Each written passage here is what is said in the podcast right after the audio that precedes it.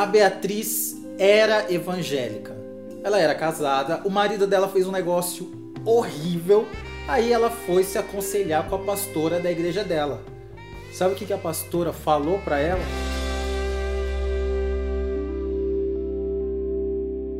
Beatriz, quantos anos você tem? Eu estou com 27 anos. 27. Você é divorciada? Isso. Isso, sou divorciada já tem. vai fazer três anos. Três anos. O que, que aconteceu? Ah, foi assim, eu quando eu tinha 18 anos, eu tava. Eu tinha uma filha que. Minha filha tinha um ano e pouquinho, né? Fui mãe cedo, aos 16. Aí conheci esse rapaz. No começo eu escondi que eu tinha uma filha. Que eu tinha muita vergonha de falar que era mãe solteira mãe nova, né? Uhum. Aí, tudo bem. Aí foi, o tempo foi passando, a gente foi namorando, foi namorando. E quando chegou, acho que depois de um ano, mais ou menos, a gente foi para a igreja, né? Se converteu na igreja. E começamos a ficar super firme na igreja, na igreja evangélica. Uhum.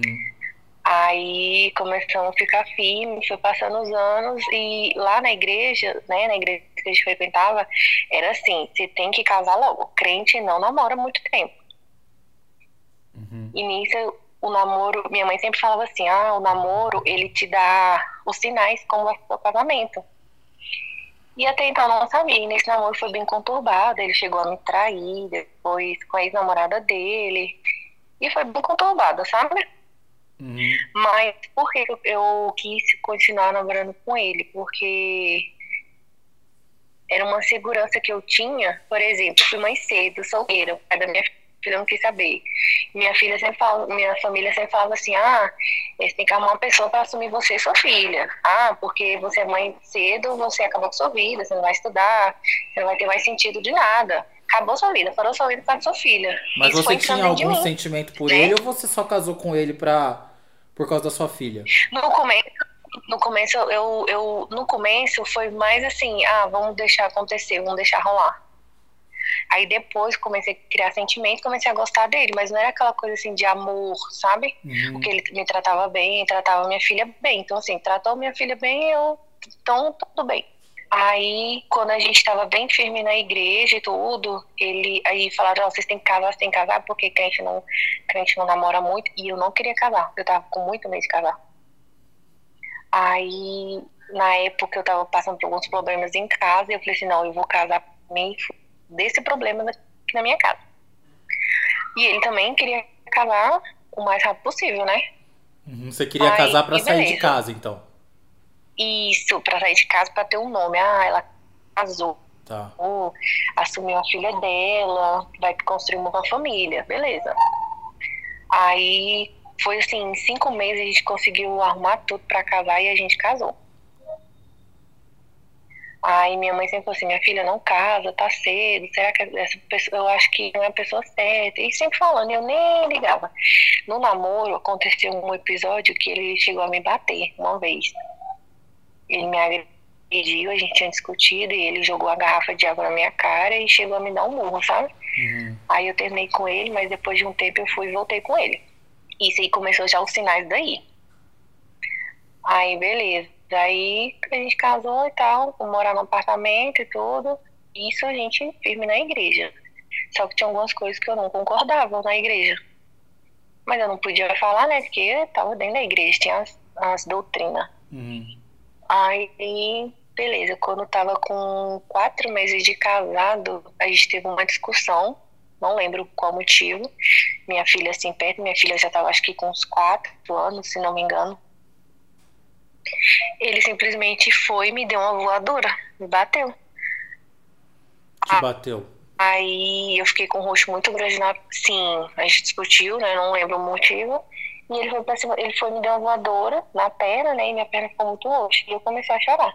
Aí nisso, pra mim começou daí a gota d'água. Aí foi quando eu liguei pra, pra pastora, né? Da igreja. Comecei a chorar e falei assim: olha, ele me bateu, minha mãe não me criou pra isso, meu pai não me criou pra isso, eu não posso aceitar e tal e tal, porque casamento não é isso. Aí ela falou assim: não, vamos conversar, a gente tem que perdoar, que não sei o que. Eu falei: gente, eu não tô acreditando que eu tô ouvindo isso, Meu não. Deus.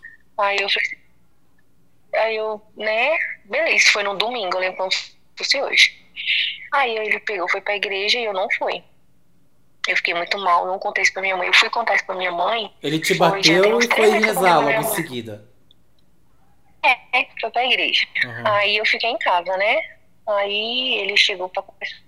Ah, me perdoa, não vai acontecer e tal e tal. Eu falei, beleza. Dentro de casa ele era uma coisa e na igreja ele era totalmente diferente. Na igreja ele era, nossa, todo mundo admirava ele, que ele era o topzera, mas em casa ele não era essas coisas todas.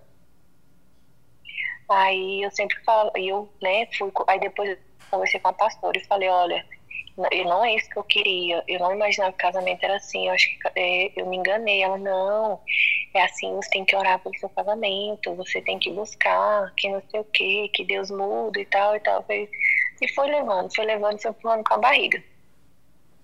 E nisso ele fazia muita coisa psicológica na minha cabeça. Ele, ah, pra que, que você vai se arrumar? Ó, você tá engordando você tem que, né, parar de comer. E eu, eu achava isso normal. Eu achava que era assim, ah, é meu casamento, eu tenho que cuidar do meu casamento. Aí quando foi uma vez que ele tava meio estranho, e acabou o culto, a gente foi pra casa, aí ele falou assim, ah, eu vou ali lanchar com meu amigo, daqui a pouco eu volto. Eu falei, beleza. Nesse daqui a pouco, ele chegou, era 5 horas da manhã, super bêbado, muito, muito, muito, muito bêbado. Aí ele pegou e falou assim: Ah, eu vou dormir aqui. Eu falei, não, você não vai dormir na minha cama desse jeito. Aí foi quando ele foi pra cima de mim, começou a me esmurrar, começou a me bater muito nas costas, me dar murro, me dar chute. E, eu, e tipo, eu fiquei sem reação, só comecei a chorar. Aí minha filha acordou, e minha filha sempre via essas coisas, né?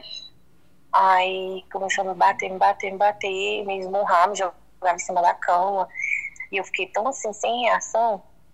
Aí, isso já tinha passado um ano já, né?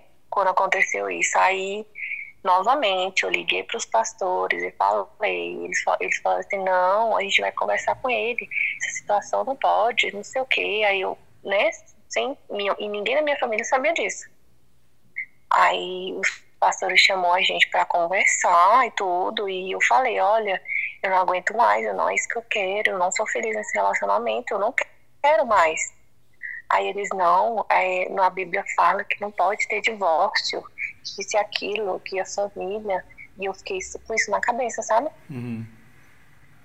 Aí eu falei assim, não, mas eu não tô feliz. Ele, ele não cuida de mim, ele não, me, ele não me faz bem. Aí ele, não, é só você tem que orar, isso e aquilo, porque é, divórcio não pode. E aquilo ele me matando, sabe? Uhum. Aí a única coisa que eu sabia era que para separar tem que ter uma traição, que é, é traição, né, para separar. Aí dentro da igreja tinha um cara, para você ver como é que é as coisas. Um homem, sabe? Uhum. Ele.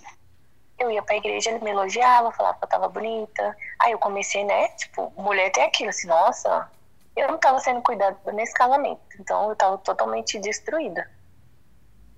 Aí ele começou, ah, você é bonita, você tá bonita, e começamos a conversar. Aí foi quando eu falei para ele do meu casamento e ele falou assim, não, você tem que sair desse casamento. Eu não posso, eu tô na igreja, eu não posso, eu tenho que dar exemplo pra minha filha. O que, que minha família vai falar? Os pastores não deixam, eu tenho que orar pelo meu casamento, tenho que. Aí ele, não, ser infeliz. Aí acabou que eu fiquei com esse cara. Uhum. Aí eu fiquei com ele por fraqueza, muita fraqueza, que eu tava totalmente destruída. E eu peguei, cheguei nos pastores e falei. Eu falei assim, olha, fiquei com outra pessoa, então agora eu posso separar porque eu traí. E não pode, né? Aí ele, não, mas você tem, é, só ele, ele vai te perdoar, não sei o quê. Eram as coisas que eu não entendi o porquê, entendeu? Uhum. Aí acabou que chegou, né, nesse meu marido, a gente conversa, é, os pastores conversou e eu falei. Aí os pastores, se arrepende? Eu falei, não, não me arrependo. Eu não sou feliz, eu não quero estar nesse casamento. Aí o, o cônjuge, né, meu marido, falou assim, não, eu te perdoo, a gente, a gente perdoa, vamos seguir a nossa vida feliz. Mas eu não era feliz naquele casamento. Aí, beleza. Aí a gente resolveu separar. Hum, foi um alívio tão grande na minha vida, tão grande. E como que os pastores Aí... reagiram quando vocês separaram? Não, eu falei pra eles, eu vou separar, eu vou sair dessa igreja e pronto. Aí eles, não, não pode, não sei o quê, Deus vai te castigar. Eu falei, cara, Deus não castiga.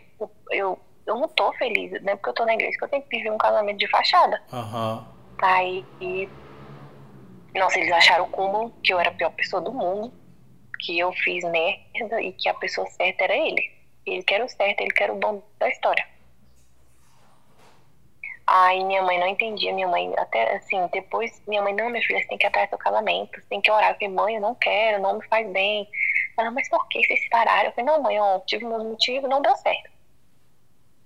Aí eu peguei e saí da igreja. Hoje eu não consigo pisar o pé numa igreja. Uhum.